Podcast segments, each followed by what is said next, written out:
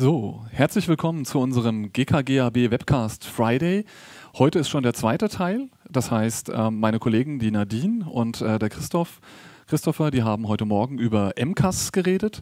Falls Sie das verpasst haben, können Sie sich auf unserem YouTube-Kanal alle vergangenen Folgen und auch diese nochmal im Detail anschauen, falls Sie noch irgendeinen Moment verpasst haben.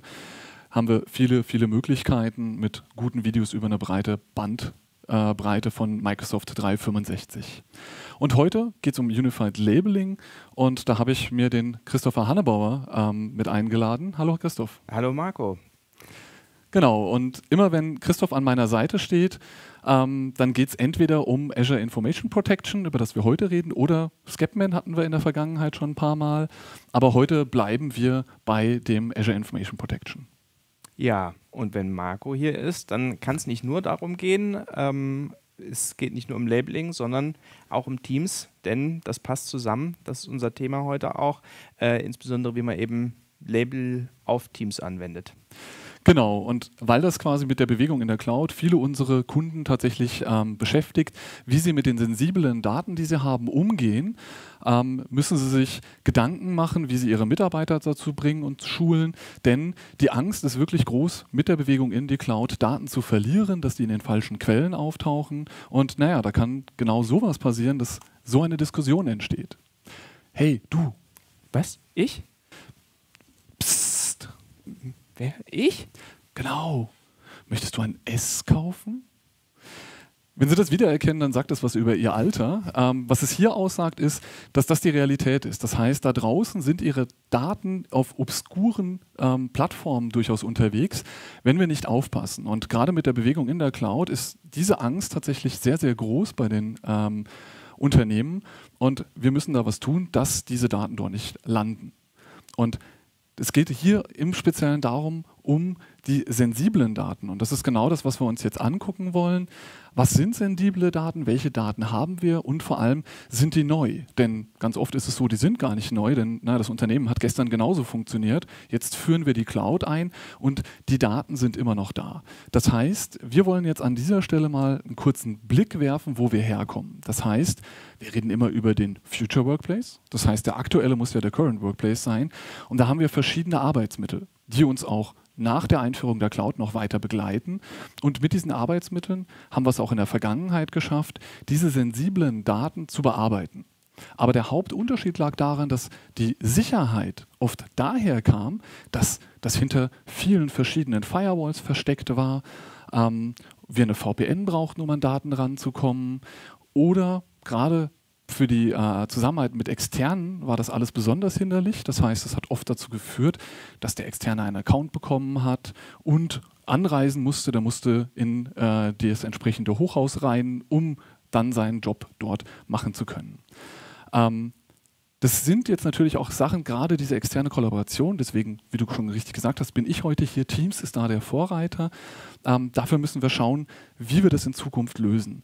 Wenn wir ganz kurz drauf schauen, dieser Future Workplace, den wir beschreiben, ähm, da kriegen wir zu den Tools, die wir heute haben, einfach noch ein Pendant in der Cloud zur Verfügung gestellt, das es uns ermöglicht, ja, ganz oft einfach gerade in der Zusammenarbeit mit den Externen deutlich besser zu werden. Aber das ist genau da, wo unser Anfangsgespräch herkam. Da entsteht die Angst, dass die Leute fürchten, diese Daten gehen jetzt verloren. Ja, wenn wir zurückblicken, wir haben auch damals schon sensible Daten verschickt per E-Mail, manchmal irgendwie noch mit einem Passwort geschützt. Es ist nicht so, als wäre das den Mitarbeitern fremd. Und das ist ganz wichtig, dass im Future Workplace die Mitarbeiter dahin gebracht werden, diese sensiblen Daten korrekt einzuschätzen und tatsächlich, dass wir das auch lernen, auch in der Argumentation, in den Projekten, dass nicht alle Daten gleich sind. Das heißt, das, was wir Ihnen heute zeigen, das hat besonders mit den Schutzmaßnahmen nur auf einen kleinen Teil an Daten ähm, überhaupt eine Auswirkung. Aber wir wollen den Mitarbeiter dabei unterstützen, dass der Weg in der Cloud nicht irgendwie da ein Ende, dass wir nass werden, sondern dass wir einen Schutzschirm aufbauen, ähm, der es uns ermöglicht, hier kontrolliert mit diesen Daten umzugehen. Wenn wir über sensible Daten reden, müssen wir noch mal ganz kurz auch darüber reden, wem wir überhaupt vertrauen. Ja, das heißt, die eigenen Mitarbeiter, ja, die fangen irgendwann an, haben einen Arbeitsvertrag und naja, der zwingt sie zu gewissen Dingen. Es gibt eine Rechtsgrundlage an der Stelle und oft sind die tatsächlich einfach ja, dem Unternehmen wohlgesonnen ähm, und verhalten sich in der Regel auch nach dem, was man ihnen vorgibt. Im Unternehmen, aber auch dort sind nicht alle gleich, gibt es sicherlich Abteilungen mit spezielleren Anforderungen, aber das sind Dinge, die wir auch in Projekten dann adressieren können. Wichtig, wir hatten es gerade über die Externen, die ein essentieller Teil sind. Wir unterstützen oft an der Stelle ähm, durch die verschiedensten ähm, ja, äh, Einsätze der Kollegen in verschiedenen Bereichen. Outsourcing, Outtasking, das sind Leute, die haben ja einen Projektvertrag und will nicht sagen, dass die damit automatisch nicht vertrauenswürdig sind, aber sie haben erstmal eine andere Einstellung zu einem Unternehmen. Das heißt, auch wenn Lefty the Salesman kommt und will Daten von ihnen ankaufen, dann ist vielleicht ein normaler Mitarbeiter da etwas anders eingestellt als ein externer, der quasi auf einer Stundenbasis dort arbeitet, aber trotzdem Zugriff auf durchaus sensible Daten haben kann. Wichtig an der Stelle ist es auch, ähm, ob wir dem Cloud-Anbieter vertrauen können. Microsoft. Ähm, das ist ganz wichtig, denn alles, was wir heute zeigen werden im Bereich AIP, Unified Labeling, ähm, basiert darauf, dass Microsoft die Daten sicher verwahrt. Wir sind der Meinung, das tut Microsoft. Ob das für alle Daten ausreichend ist, das müssen wir sicherlich prüfen. Wichtig ist nur, wenn Ihnen das Grundvertrauen in die Microsoft Cloud fehlt und in Microsoft als vielleicht auch US-amerikanischer Anbieter, dann können wir heute relativ wenig tun, um wirklich große Prozesse, große Datenmengen zu bewegen. für einzelne Fälle können wir was tun, aber die große Masse der Daten, ähm, dafür müssen wir ein gewisses Grundvertrauen in Microsoft haben. Was wichtig ist, wenn wir jetzt gleich zur technischen Unterstützung kommen, dass natürlich die Mitarbeiter organisatorisch abgeholt sind. Ja, diese Geschichte, was sind sensible Daten, wie habe ich damit umzugehen, das muss ich auf der organisatorischen Schiene sicherlich klären. Ähm, aber es ist immer schade, wenn es da aufhört. Und genau da bringt Microsoft die Unified Labeling ins Spiel. Und das ist das, wo du uns jetzt mal kurz was zur Technik erklärst, was da unterstützt. Ja, gerne. Ähm, bei Unified Labeling ähm, geht es erstmal darum, äh, Daten auszuzeichnen, in Schubladen zu sortieren. Wie vertraulich sind diese Daten und ähm, wie hoch ist der Schutzbedarf für diese Daten? Und das bedeutet insbesondere, es geht ich sage ja explizit Daten, weil es eben nicht nur Dateien sind. Wir sehen gleich, ähm, andere Daten sind eben auch noch äh, schützenswert. Äh, und ähm, Microsoft baut das ganz massiv aus, das Labeling, in verschiedensten Bereichen. Ähm, man sieht es schon daran, in äh, Word, Excel, PowerPoint wird es nativ unterstützt. Ähm, es gibt immer noch einen Unified Labeling Client, der hat auch seine, seine Daseinsberechtigung immer noch. Ähm, aber ähm, es ist eben integriert eingebaut und äh, auch in verschiedene Anwendungen, Microsoft baut das immer weiter aus, ähm, ist das Labeling integriert. So zum Beispiel eben auch in Teams, dazu sehen wir gleich noch mehr. Äh, und diese Auszeichnung, die ist jetzt erstmal, äh, die ist erstmal so da. Und äh, was die nun bedeutet, das ähm, ist dann eine Folge dieser Auszeichnung. Das kann bedeuten, dass die Daten irgendwie verschlüsselt werden, dass sie, dass bestimmte Berechtigungen vergeben werden. Aber zunächst mal ist es eine Kennzeichnung. Und IP, ähm, das ähm, ist jetzt nicht so, dass man sich auswählt, mache ich Labeling äh, oder IP, das gehört zusammen. Ähm, mit IP, ähm, das ist jetzt speziell der Mechanismus, mit dem Dateien geschützt werden können, nämlich auf der Basis von dem Oldschool RMS, das es jetzt bald seit fast 20 Jahren oder sind es 20 Jahre, nee, noch nicht ganz, ähm, gibt und mit dem man äh, Dateien verschlüsseln kann und festlegen kann, äh, wer da welche Rechte drauf hat. Was aber auch den Vorteil hat im Endeffekt, dass es ein höchst kompatibles Format ist. Das heißt, selbst wenn ich jetzt kollaboriere über Unternehmensgrenzen hinweg, das alte Office-Versionen ähm, auch mit einem RMS-geschützten Dokument äh, tatsächlich sehr weit in die Vergangenheit noch was mit anfangen können, richtig? Genau, ja. Also das äh, RMS grundsätzlich gibt es seit Office 2003. Azure RMS wird seit Office 2010 ähm, unterstützt, aber äh, ja, es ist eben ein großer Vorteil, dass es soweit ähm, zurück unterstützt wird. Das heißt, wenn man eine versch verschlüsselte Daten hat, ähm, dann hat, ist wirklich die Chance sehr, sehr groß, ähm, dass die auch von dem Empfänger geöffnet werden können. Und äh, ja, neben den drei Office-Dokumententypen, auch PDFs können äh, geschützt werden, auch äh, und auch andere Dateitypen über Umwege ähm, sind auch möglich. Und ähm, das Ganze ist eine asymmetrische Verschlüsselung. Ich werde gleich zeigen, was es damit genau auf sich hat. Und man kann dann eben ähm, sehr ähm, punktgenau die Verschlüsselung anwenden, da wo sie wirklich gebraucht wird und ähm, genau die berechtigen, die äh, berechtigt werden sollen, wobei wir noch gleich sehen, was das zu bedeuten hat. Aber Unified Labeling, IP, das ist nicht losgelöst, das gehört alles zu MIP, zu Microsoft Information Protection, ähm, das grundsätzlich darauf basiert, dass Daten gelabelt sind, dass sie gekennzeichnet sind, in diese Schubladen sortiert und da hängt eine Menge dran. Äh, zunächst mal das IP, über das ich gerade redete, bei dem Dateien gelabelt werden und E-Mails. Äh, das kann einerseits manuell geschehen, der Benutzer entscheidet, ob das ein vertrauliches Dokument ist oder ein streng vertrauliches. Oder, da hat Microsoft auch sehr viel ausgebaut, das automatische Labeling, dass dem Benutzer ein Vorschlag gemacht wird oder dass sogar ähm, Dokumente ohne Benutzereingriff ein bestimmtes Label bekommen. Und als Konsequenz dieses Labels ähm, gibt es dann einerseits die Verschlüsselung, dass eben Daten ähm, nur von bestimmten Empfängern nur noch geöffnet werden können, bestimmte Berechtigungen auch daran hängen. Andererseits die Markierungen, das heißt also, dass in der Fußzeile, in der Kopfzeile oder als Wasserzeichen steht, das ist vertraulich, das ist streng vertraulich. Und das gehört alles zu AIP. Aber zu MIP, diesem ähm, Gesamtkomplex, MIP selbst ist kein Produkt, ähm, sondern eben ein, äh, ja, ein übergreifender Begriff für verschiedene äh, Produkte, die, die bei Microsoft ähm, zum Informationsschutz äh, dienen. Und das andere ist Microsoft Cloud App Security, MCAS. Darüber haben, haben wir ja ähm, heute Morgen in der Session ähm, von Nadine und äh, Christopher gehört. Damit kann man, äh, das integriert sich eben auch mit dem Label, Labeling, da haben wir ja auch eins schon gesehen ähm, in, in, der Session oder wenn Sie es noch nicht gesehen haben, können Sie es noch auf YouTube anschauen. Ähm, da sieht man, wie ähm, oder damit kann man äh, Daten auch basierend auf dem Label eben in verschiedenen Third-Party-Cloud-Diensten und SharePoint Online äh, schützen. Dann haben wir noch äh, Office DLP, da kann man bestimmte Regeln festlegen, ähm, was man mit den Daten machen darf, mit wem man es teilen darf, von Exchange SharePoint Teams aus. Ähm, wir haben Azure Purview, damit kann man nun auch Datenbanken und äh, auch in fremden Cloud-Diensten, Amazon S3 wird unterstützt, äh, Daten labeln, auch unstrukturierte Daten lassen sich damit ähm, labeln. Und mit Endpoint DLP kann direkt auf Windows-Geräten bestimmte Dinge erlaubt oder verboten werden, die grundsätzlich mit solchen Daten möglich sind. Ähm, hier also ein Beispiel, man kann sagen, äh, zu welchen Cloud-Services Daten hochgeladen werden können, welche Apps überhaupt solche sensiblen Daten öffnen können, ob die ins Clipboard kopiert werden können, äh, ob man die auf SMB-Fileshares kopieren darf oder, ob, äh, oder auf USB-Sticks, ob man die drucken darf, ähm, ob Bluetooth-Apps die verwenden können oder ob man die in der RDP-Session verwenden kann. Und das lässt sich alles über Endpoint DLP festlegen.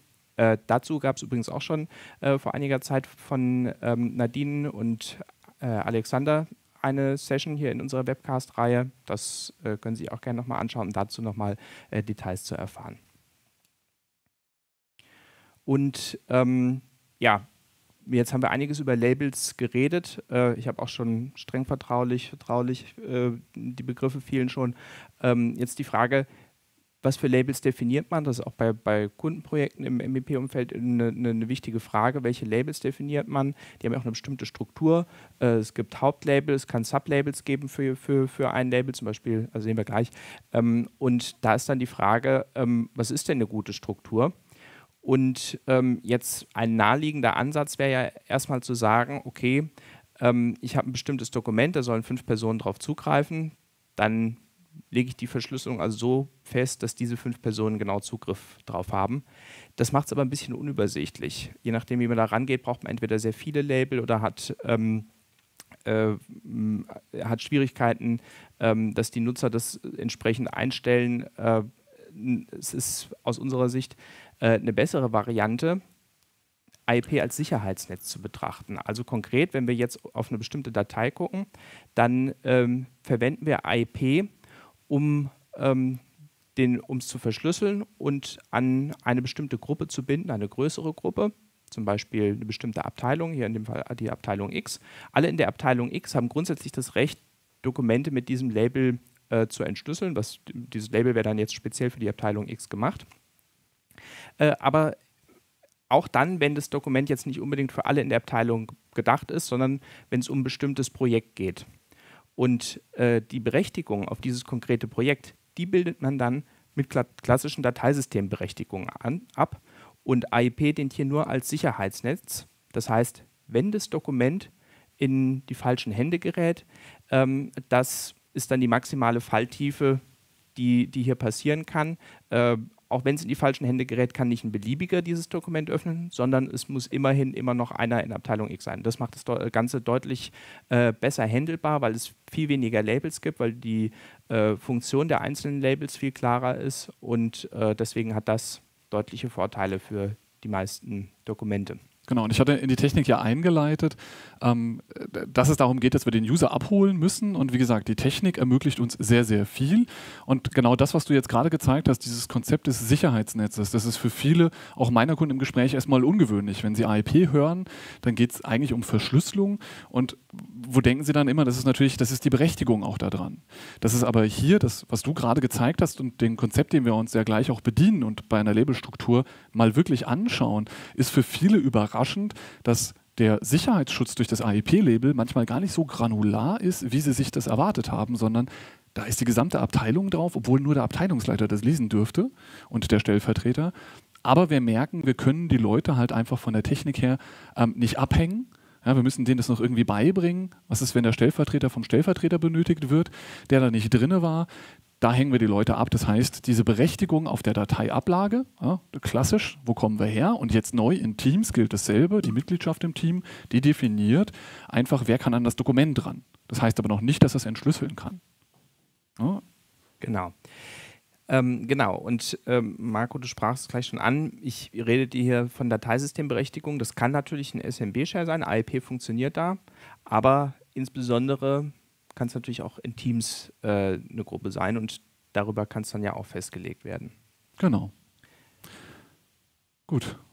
Eins weiter und gucken wir uns mal auf so eine entsprechende Labelstruktur hier an, ähm, die wir hier sehen. Das haben wir aus unserem Lab rausgenommen. Das ist tatsächlich gar nicht so weltfremd. Ist eine Labeling-Struktur, die wir tatsächlich bei einigen Kunden sehr ähnlich so finden. Hier ist jetzt extra mal voll ausgeprägt. Das heißt, speziell die Sublabels, über die du gerade schon erwähnt hast, sind relativ ähm, tief gestaltet auch an der Stelle. Ähm, und wir hatten es gerade nochmal von dem, wir müssen den User noch abholen, dass er das versteht an der Stelle. Ähm, das sind tatsächlich noch relativ wenige Labels. Wir haben hier keine einzige Abteilung mit drin, die du gerade angesprochen hast. Das heißt, ähm, man merkt schon, wenn wir jetzt hier noch verschiedene Abteilungen reinbringen würde, der User muss sich doch sehr, sehr stark da durchgehen, um das überhaupt greifen zu können. Ähm, das ist aber genau die Variante, ähm, die wir hier jetzt mal gewählt haben. Die wird bei Ihnen potenziell leicht anders aussehen. Auch nach einer Beratung kann das anders aussehen. Es ist sehr, sehr kundenindividuell. Ähm, aber wir zeigen Ihnen jetzt mal ganz kurz das Konzept hinter diesen Labels, wie das aufgebaut ist. Das erste, was wir hier gehighlightet haben, ist, dass wir einmal ähm, diese klassische AIP, Mail-Geschichte, Dateigeschichte haben, E-Mail und File hier dargestellt. Und ja, das ist da, warum ich heute hier bin. Ja, das geht um SharePoint, es geht auch um Teams, es geht um die Unified Group. Das ist das, was wir hervorheben wollen und das ist letztendlich eine M365 Group, was nichts anderes als ein Team ist. Das heißt, wenn wir unsere Labels aufsetzen, müssen wir uns immer entscheiden, in welchem Kontext gilt es. Nur in dem E-Mail-Bereich und da gibt es viele Ansätze. Wie gesagt, wir haben jetzt hier einen gewählt, da teilen sich beide Labels einen Namensraum, aber das kann man tatsächlich auch in der Realität anders darstellen. Wichtig, wir müssen jetzt mal mit irgendwas anfangen, Sie müssen mit etwas anfangen und das ist ein guter Diskussionsstartpunkt. Wenn wir jetzt mal drauf schauen, du hattest gerade die verschiedenen Begriffe schon genannt, ähm, die wir hier haben. Das sind so die typischen, die wir finden, diese vier. Tatsächlich, wir hatten uns vorher darüber unterhalten, in unseren Blueprints ist es oft so, dass wir Public schon fast gar nicht mehr drin haben. Ähm, weil Public hat eine sehr spezielle Bedeutung. Da geht es darum, dass diese Informationen potenziell im Internet für das Unternehmen repräsentativ dargestellt werden können. Die Unternehmenskennzahlen zum Beispiel. Und es wäre ähm, fatal, wenn die jemand ändert. Aber öffentlich sind die absolut. Das heißt, da gelten einfach andere Regeln. Deswegen ist es so, dass Public ein Label ist, das sehr wenige Benutzer überhaupt bedienen. Ganz anders sieht es bei dem Label Business aus. Das ist so ein bisschen diese Analogie, wenn man auch, glaube ich, auch ein bisschen auf ISO schaut, von internal. Das sind Daten, die wir hier tatsächlich heute sehr, sehr oft benutzen, was viele als Default-Label dann auch festlegen und sagen, hey, das, was der Mitarbeiter erstmal in die Hand kriegt, das ist erstmal geschäftsrelevant. Naja, es ist halt auf Arbeit, es sollte geschäftsrelevant sein. Und das sind die Daten, die er tatsächlich dann verarbeitet. Und das ist tatsächlich auch der große Datentopf. Also Wenn ich mir eine Statistik erfinden könnte, falls ihr draußen eine habt, würde ich sagen, vielleicht sind es 90 Prozent der Daten, die diese Klassifizierung haben. Ähm, wenn ihr eine andere Statistik habt, immer her damit. Fakt ist, es wird von jedem Unternehmen sehr, sehr unterschiedlich sein. Ähm, dann geht es weiter, das heißt, wir haben jetzt noch Confidential und Strictly Confidential. Hier reden wir das erste Mal wirklich über richtig sensible Daten. Im Fall Strictly Confidential, je nach Unternehmensdefinition, sind es ja wirklich unternehmensschädigende Informationen, die da drin stecken können, die den Aktienkurs beeinflussen, wenn man Merger and Acquisition haben, wenn es zu früh rauskommt, Börsenaufsicht, Rückabwicklung, Imageverlust, alles solche Sachen. Das ist wirklich so in unserem Demo-Beispiel einfach die höchste Klassifizierung, die wir haben. Und das ist das, mit dem der Mitarbeiter eigentlich arbeiten muss. Ja, der muss jetzt erstmal einschätzen, wie sensibel sind meine Daten, dann wählt er eins dieser entsprechenden Labels. Wenn wir uns das angucken, haben wir die Zielgruppe, auf die das geht. Das ist wieder dieses Sicherheitsnetz. Ja, das ist jetzt schon ein bisschen technisch bedingt, was wir hier tun in dieser Struktur, weil wir sehen hinten File und E-Mail. Das ist genau das Beispiel, das du gerade gezeigt hast. Dieses Sicherheitsnetz wollen wir aufbauen. Wir haben ganz am Anfang darüber geredet, wem vertrauen wir. Wir sind davon ausgegangen, dass wir unseren Mitarbeitern vertrauen können. Das wäre hier die Kategorie All Employees. Ja? Und das ist genau das, wo unser Sicherheitsnetz ganz gut greift, es aber tatsächlich innerhalb des Unternehmens total gut funktioniert. Gerade ich mit meinen Tools, wo sehr dynamische Berechtigungsvergaben existieren. Heute bin ich Mitglied des Teams, morgen bin ich es nicht mehr. Das Dokument, auf das ich dort zugreifen muss, das sensibel ist, das confidential ist, kann ich aber gegen die gesamten Mitarbeiter schützen, denn wenn mal meine Dateiberechtigungen, falsche Teammitgliedschaft, falsches External Sharing, nicht greifen, habe ich mein Sicherheitsnetz AIP bei sensiblen Daten, wenn die Verschlüsselung da ist. Sind wir realistisch? Ähm, es gibt auch immer sensible Daten, die wir aus irgendeinem Grund, das heißt technisch, organisatorisch, nicht schützen können, ja, weil es irgendwas nicht passt, irgendein Tool, irgendeine Software nicht damit klarkommt. Das heißt, es ist trotzdem noch ein Riesenmehrwert, eine Datei confidential unprotected zu schützen. Auch das total umstritten. Kann ich das machen? Das will ich nicht. Ich fordere die Leute ja gerade dazu auf. Nichtsdestotrotz, wenn der Mitarbeiter sich an seine Schulung erinnert, was er tun muss, wie er damit umgehen muss, hat er dieses Label, diesen Stempel, den wir da drauf haben, an dem er erkennen kann, was zu tun ist, wie er den Umgang macht. Und, darf man auch nicht unterschätzen, aus der IT und aus der Administration haben wir Insights. Ja, das heißt, wir haben viele Möglichkeiten im Backend zu sehen, welche Label haben wir, wie viel der einzelnen Labels haben wir. Und wenn wir merken, unsere Schulung greift nicht, wir haben total viel Confidential, Unprotected, schlimmer, Strictly Confidential, Unprotected, wenn ihr das in euren Unternehmen erlaubt, dann kann ich da hinterhergehen. Ich kann diese Daten identifizieren. Der Mitarbeiter wird belohnt, also vielleicht wird er nicht belohnt, aber er war ehrlich und hat es gesagt und ich kann dann wieder meine Use Cases, vielleicht sogar meine Labelstruktur anpassen, um dieses spezielle Use Case abzubilden. Und es ist natürlich so, wenn Daten strictly confidential sind, das heißt also einen großen Unternehmensschaden haben, aber es kann immer irgendwelche technischen Gründe geben, warum eine Verschlüsselung einfach nicht möglich ist, dann ist es immer noch besser, dann aber das Label strictly confidential dran zu haben und unprotected, als das falsche Label dran zu haben, nur damit man diese Verschlüsselung nicht hat. Denn wir hatten ja vorhin gesehen, zur MIP-Verschlüsselung ist das eine, aber es gehören noch eine Reihe von anderen Produkten dazu, ähm, mit denen ähm, dann vielleicht doch der Schutz noch möglich ist, indem man zum Beispiel ähm, mit äh, Office DLP verhindert, dass so eine Datei ähm, geteilt wird an einen externen. Genau. Oder über den Policy-Tipp nochmal der Hinweis beim Anhängen des Attachments kommt, Achtung, du, das ist ein externer ähm, Recipient, den du gerade hast, in, in den das adressiert ist und du hast hier eine Confidential-Datei, eigentlich auch egal, wie sie geschützt ist. Das wollen wir in der Regel den Mitarbeitern ja schon mitteilen. Deswegen, manchmal sind es solche kontroversen Sachen, Confidential Unprotected brauche ich sowas. Aber wie gesagt, super individuell. Wir haben jetzt aber absichtlich mal einfach eine sehr breite, tiefe Labeling-Struktur gewählt, um Ihnen einfach auch diese Vor- und Nachteile zu zeigen. Ganz wichtig, wir haben natürlich auch immer den Fall, den wir vorhin hatten. Manchmal muss ich was doch mal an eine einzelne Person teilen oder an zwei oder drei Personen, intern wie extern. Dafür haben wir so ein Restricted Label. Das bedeutet, da sind die Recipients einzeln ausgewählt. Wir werden aber gleich auch noch sehen, dass wir quasi dadurch auch bestraft werden. Wir haben genau diese doppelte Berechtigungsverwaltung, die wir hinkriegen müssen. Ähm, und wir verlieren teilweise auch Funktionalitäten. Wenn wir uns dem nochmal ganz kurz aus einer anderen Sichtwinkel äh, äh, wenden, äh, zuwenden, sehen wir, dass es eben um das Vertrauen wieder geht. Wo haben wir ein hohes Vertrauen? Wir haben wieder unsere Mitarbeiter mit dem Arbeitsvertrag, die sehen wir hier ganz klar ähm, schon sehr sicher. einzelne Bereiche, die vielleicht sogar speziell geschult sind aus dem HR-Bereich, aus dem Research-Bereich, die Trainings erhalten haben, die können sogar noch vertrauenswürdiger sein. Und auf der anderen Ende haben wir naja, ein Unprotected. Ein Unprotected Dokument kann ich ohne ein Login öffnen. Und damit bedeutet es natürlich, dass das eigentlich auch wenig vertraulichere Daten sein können, denn kein Login ist erstmal ja, anonym und damit schwer nachzuvollziehen. Gut, haben wir über die Zielgruppen geguckt. Ähm, jetzt würden wir schauen, wir haben also mal so eine Labelstruktur aufgebaut und wissen jetzt, wie das Ganze zusammenspielt, was wir mit dem Sicherheitsnetz erreichen wollen. Und ja, jetzt müssen wir mal gucken, ist es wirklich das, was wir damit erreichen können und was hilft uns jetzt quasi besonders im Bereich Dateien, AIP?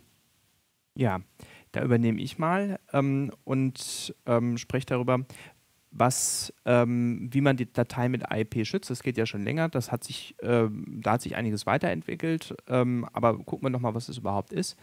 Ähm, wir haben schon gesagt, mit, den, mit Office kann man diese Dateien ähm, öffnen, bearbeiten und dann äh, und, und schützen. Und was neben Office noch geht, ist PDFs.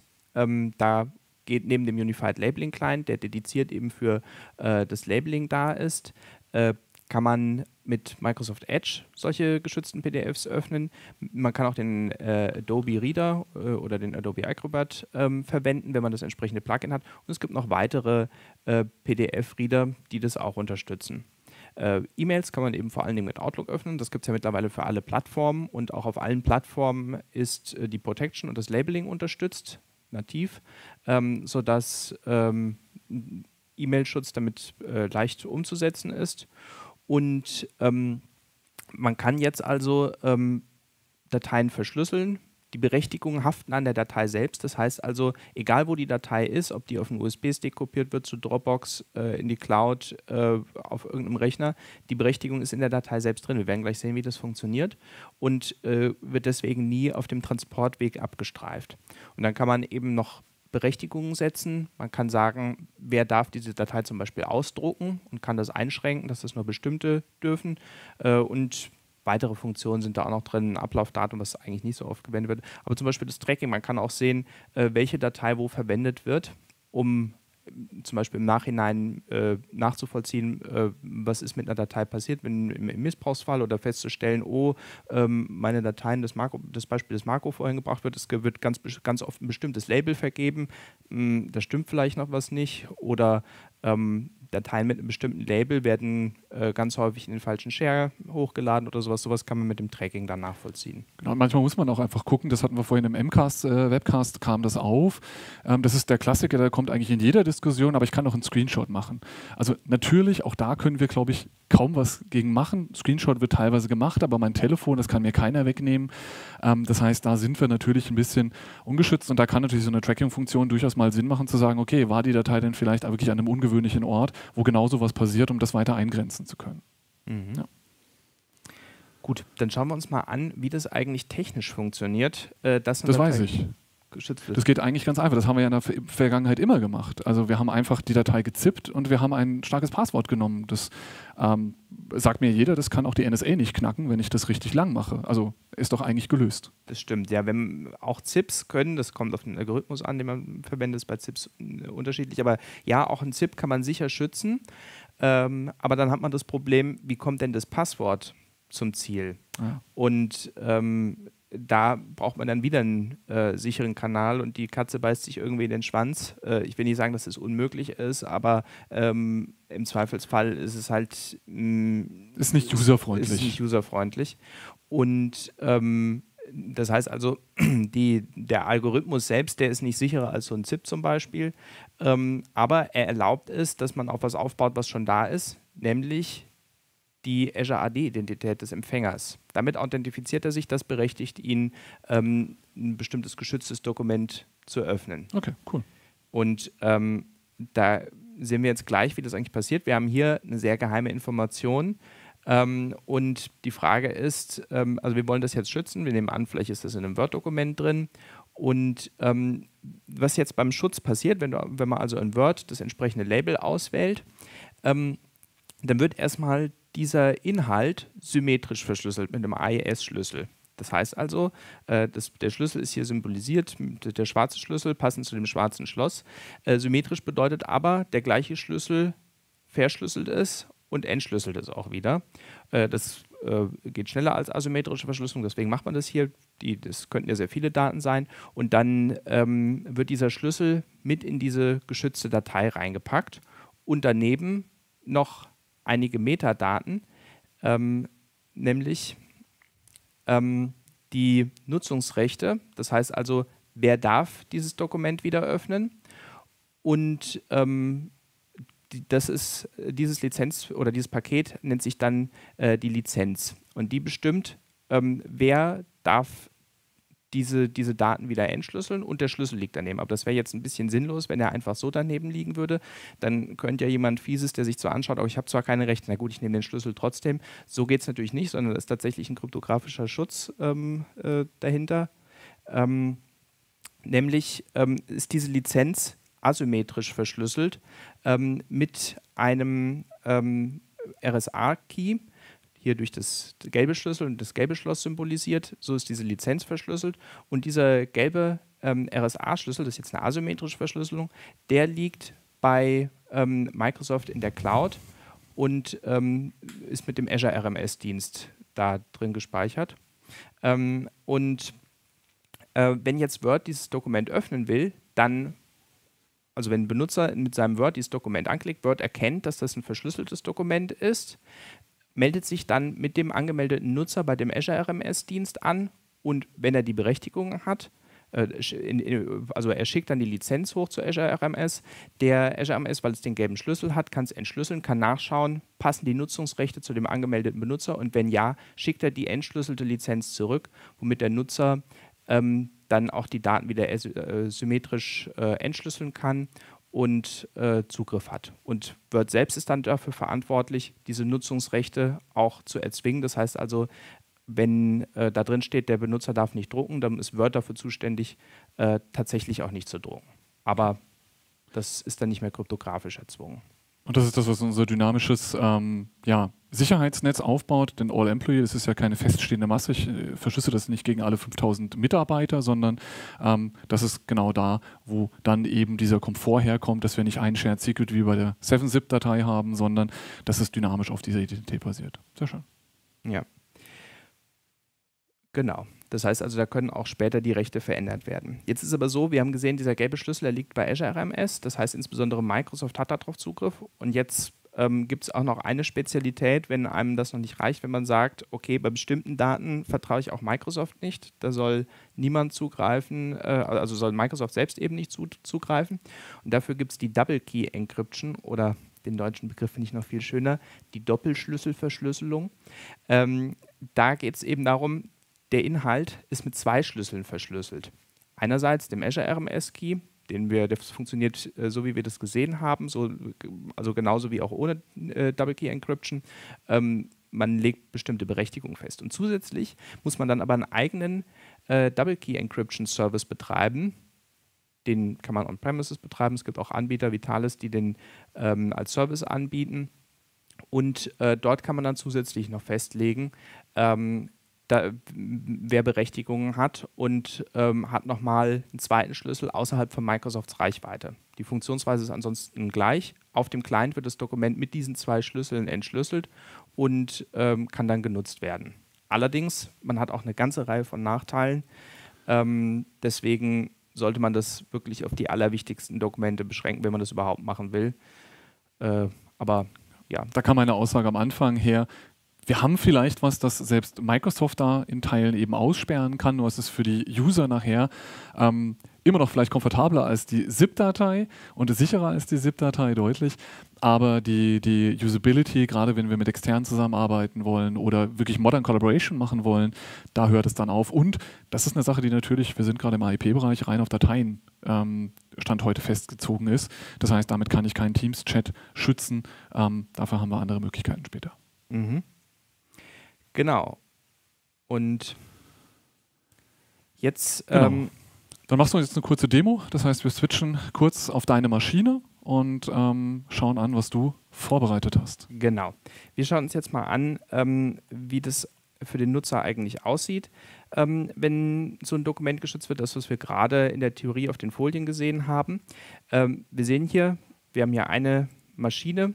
Ich habe ein Word geöffnet, ein leeres Dokument und äh, jetzt sind hier aber vertrauliche Inhalte drin und deswegen sollte man das auch entsprechend labeln. Ich bin hier angemeldet als User 2 und äh, sage jetzt, ähm, dass nur, es ist vertraulich und nur bestimmte Empfänger sollen in der Lage sein, dieses Dokument äh, zu öffnen.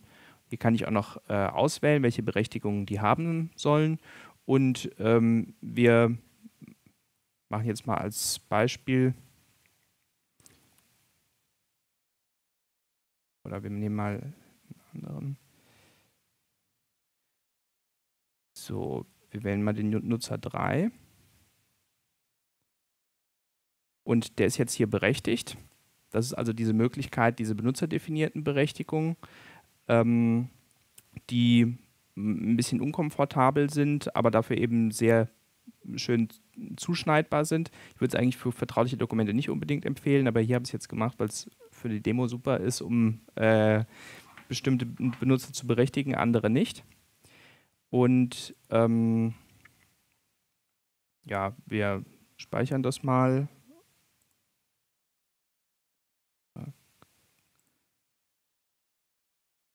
Hier mal speichern im Teams.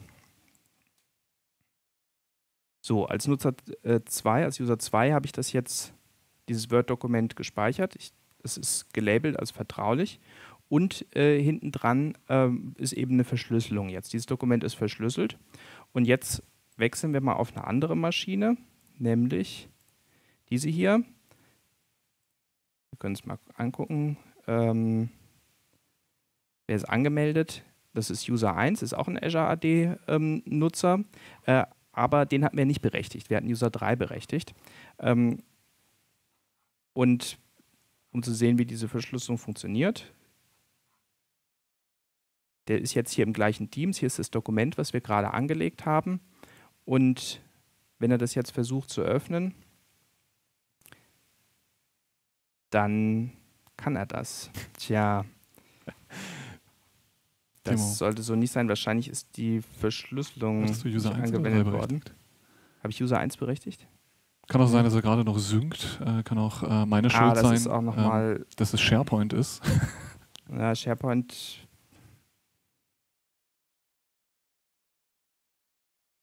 Nein, ich bin mir jetzt nicht sicher. Also was passieren sollte, also es ist äh, aus irgendeinem Grund nicht verschlüsselt worden. Ich bin mir jetzt nicht sicher, woran es lag.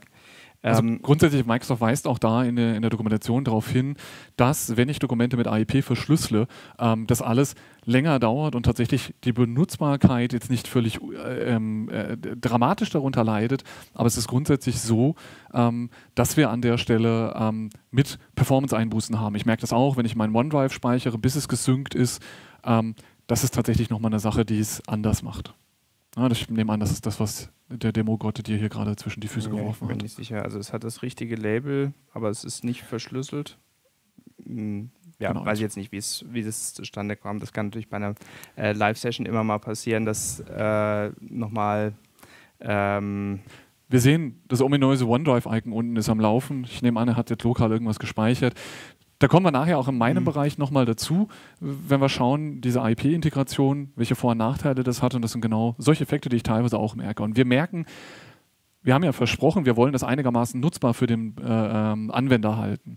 Ähm, es ist aber trotzdem Security. Das heißt, wir haben mit Einbußen zu machen. Du hast jetzt auch das ähm, krasseste Beispiel mit der Recipient Policy gewählt. Mhm. Ähm, aber grundsätzlich muss der User in seinem Arbeiten geschult werden, damit umzugehen, damit er am Ende auch von den Benefits des Labels tatsächlich profitieren kann. Und ja. Gut, dann äh, nach dem schönen Beispiel äh, kommen wir nochmal zur Präsentation zurück. Genau, wenn wir nochmal auf meinen Bildschirm wechseln, ähm, wir haben natürlich, wie wir gute Köche sind, was vorbereitet. Ähm, das heißt, das, was äh, Christoph gerade gezeigt hat, ist, dass wir quasi hier ein Office haben, das hätte kommen sollen. Er hat keinen Zugriff ähm, und auch das ist eine Sache, die nicht so ganz charmant ist. Das heißt, wenn ich keinen Zugriff habe, naja, ist dann eh nicht so schlimm, ich hätte es ja eh nicht bekommen sollen. Ähm, da muss man jetzt vielleicht nicht für die größte Usability äh, machen, aber wenn ich mich jetzt hier sage, ich bin eigentlich eingeloggt, log mich ein, dann kommt als nächstes diese Fehlermeldung. Ähm, die ist klein, letztendlich ist es ein typisches, du darfst hier nicht rein. Ähm, und erst dann kriegen wir hier tatsächlich ähm, ja, die Fehlermeldung. Manchmal kriegen wir das auch angezeigt. Dasselbe hätten wir jetzt in einem Demo auch machen können genau. mit dem IP-Client.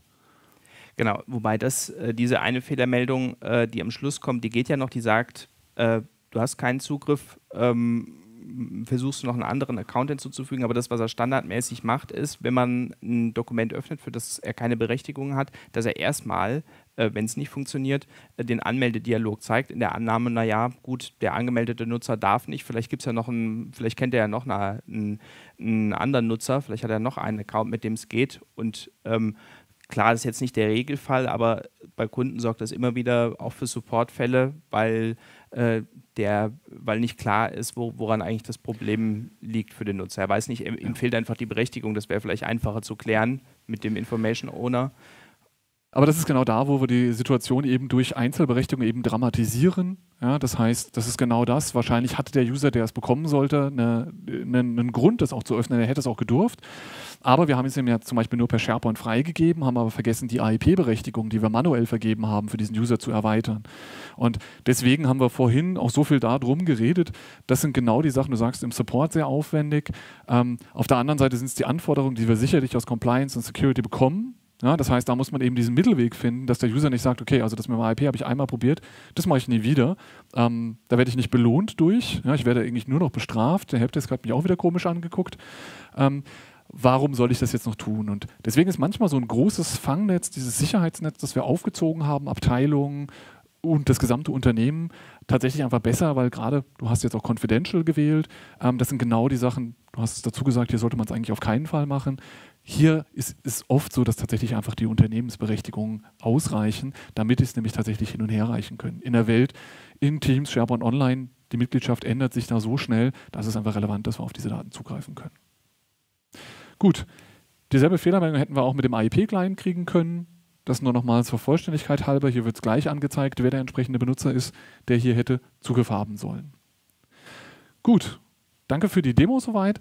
Wir schauen jetzt nochmal mehr auf meinen Part. Ähm, der ist ja gar nicht so getrennt von deinem, denn ich bin mit Microsoft Teams ja quasi der Host für diese ganzen Dateien. Das ist da, wo die Kollaboration stattfindet.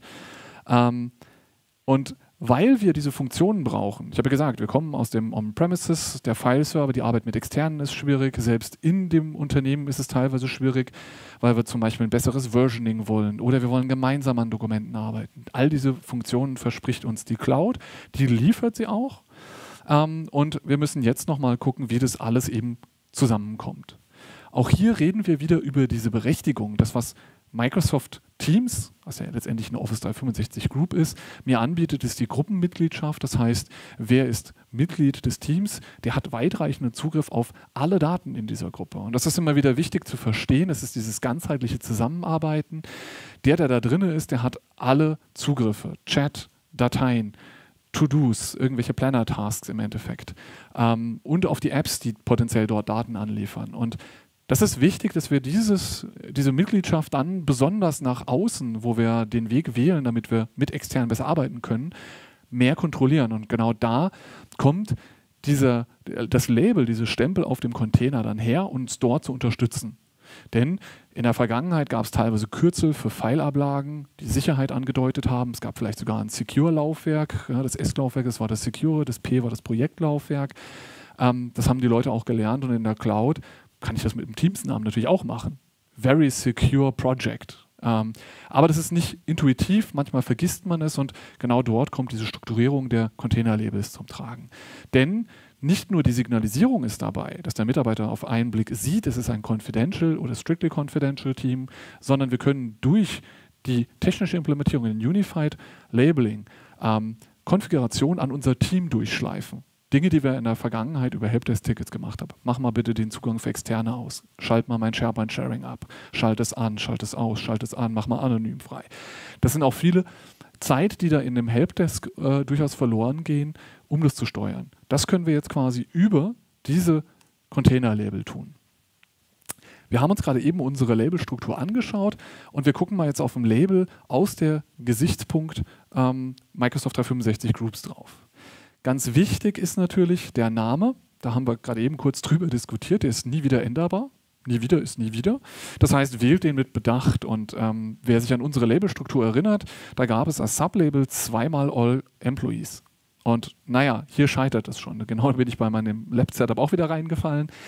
Wählt einfach das Hauptlabel, das Sublabel, ähm, versucht es Englisch zu benennen in der Regel, gerade wenn ihr international seid.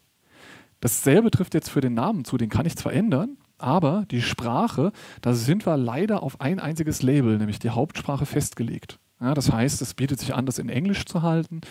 Ähm, und dasselbe bei der Beschreibung. Ja, der Unified Labeling Client kann eigentlich Mehrsprachigkeit. Also ich hoffe auf ein paar Monate und dann haben wir das vielleicht auch bei mir im Teams mit drin, dass wir Mehrsprachigkeit unterstützen. Ähm, aber so lange müssen wir einfach darauf achten, dass wir das in der Unternehmenssprache machen, die die größte Reichweite hat. Ähm, ich hoffe, es ist nicht Französisch, also Englisch wäre wahrscheinlich die empfehlenswerte Variante. Ähm, wenn wir da nochmal drauf gucken, als nächstes kommt diese, dieser Umfang, Scope, den wir vorhin schon festgelegt haben. Da gucken wir jetzt auf die Groups und Sites. Und man sieht es hier, es geht eben auch um reine SharePoint-Sites, die auch ohne Gruppe unterstützt werden. Das heißt, auch dort kann man so ein Label anwenden und die Funktionen greifen. Wenn wir ganz kurz auf die Privacy Settings eingucken oder auf die Konfigurationen, die wir zu dieser Gruppe, zu dieser Art Label machen können, ist es Privacy, Guest Membership und der SharePoint-Kram mit ein bisschen CA. Das gucken wir uns im Einzelnen mal an. Privacy war, gerade als wir angefangen haben und es kein Unified Labeling gab, eines der größten Problematiken, das alle Public Teams erzeugt haben, die eine sehr große Reichweite haben und dem gesamten Unternehmen Lese- und Schreibezugriff geben. Und das musste irgendwie organisiert werden. Ist ein Parameter, den ich über den Self-Service auch nicht entfernen kann. Das heißt, selbst wenn ich die Self-Service Group Creation abgeschaltet habe, dieses, diese Funktion ist immer gegeben. Achtung, wir haben uns unser Beispiel angeguckt. Ich habe bewusst bei Business auch quasi die Privacy Public erlaubt. Das ganze Unternehmen kann lesen und schreiben. Wenn Sie Yammer im Einsatz haben, dann sollten Sie mindestens mal ein Label vorsehen, das Public ist.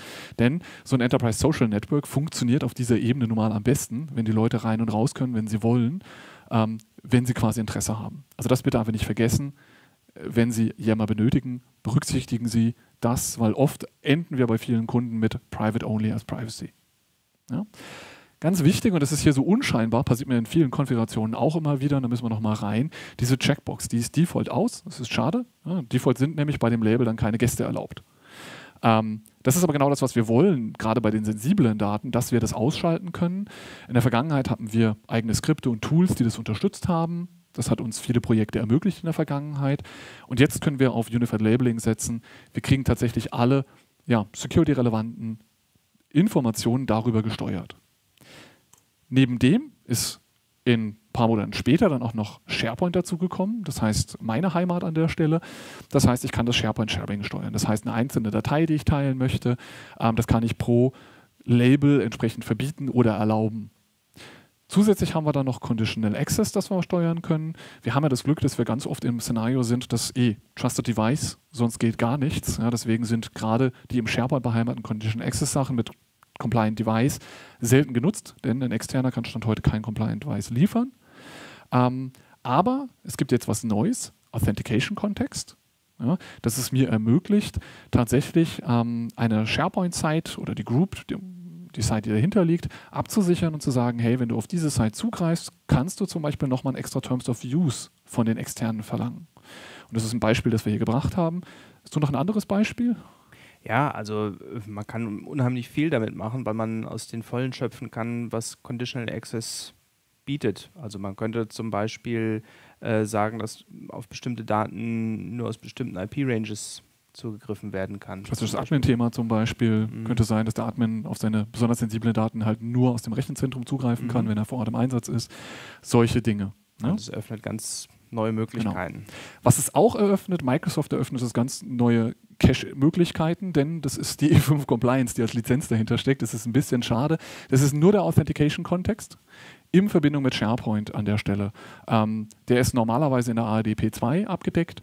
Ähm, der reine Authentication-Kontext, aber genau das, was ich brauche für mein Leben, ist leider in der E5 Compliance.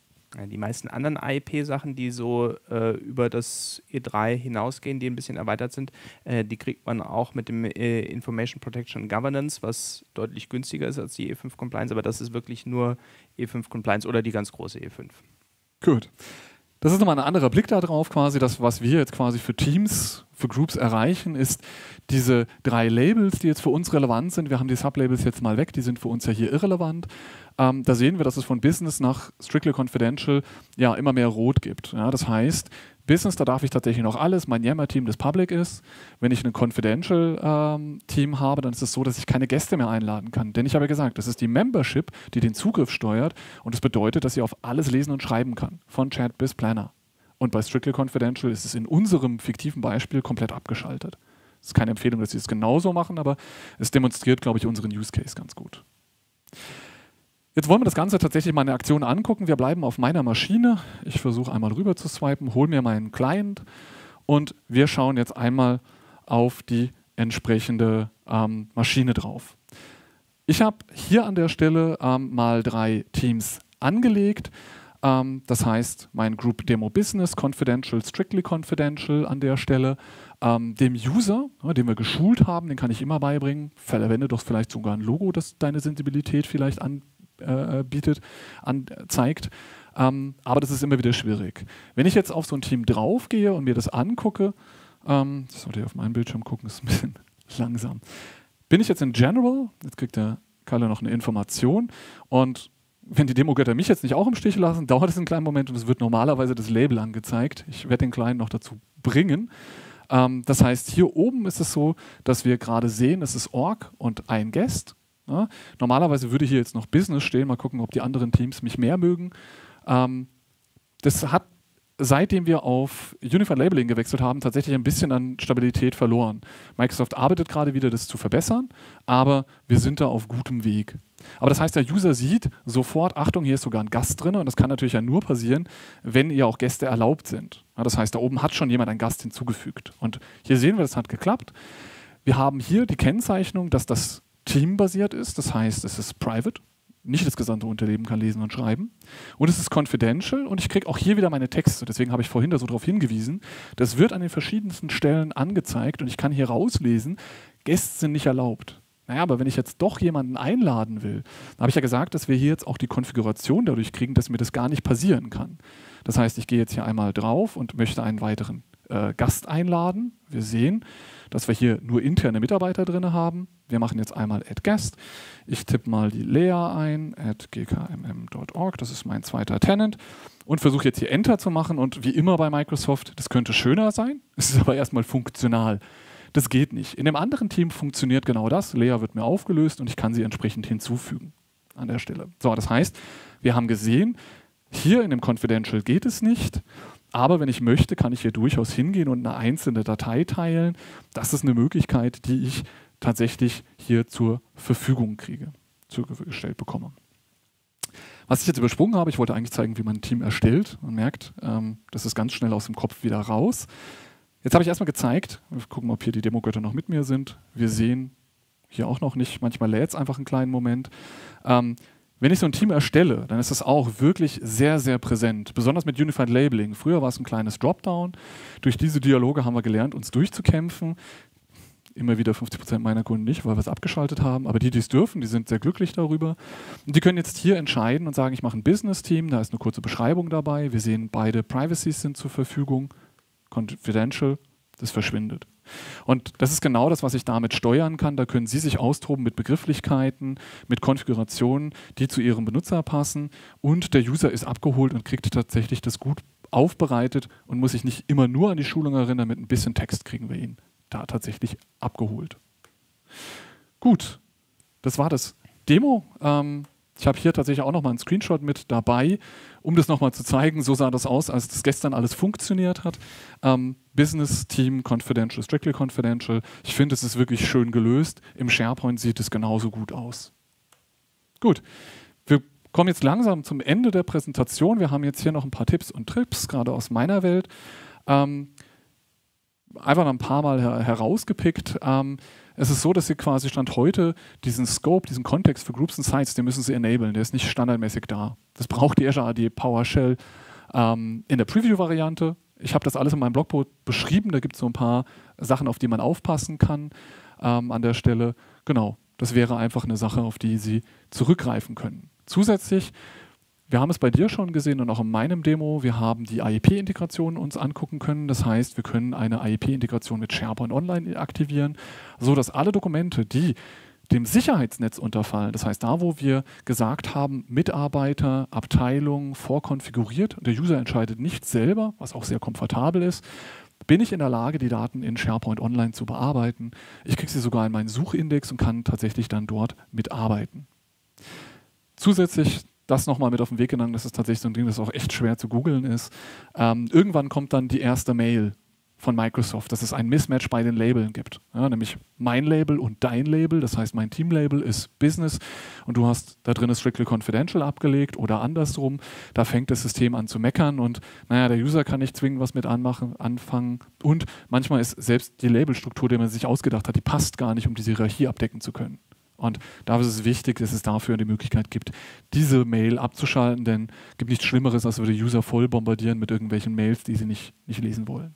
Ja, das ist eigentlich der einzige technische Zusammenhang auch zwischen ähm, Labels, die auf Dateien vergeben sind und Labels, die auf Teams vergeben sind.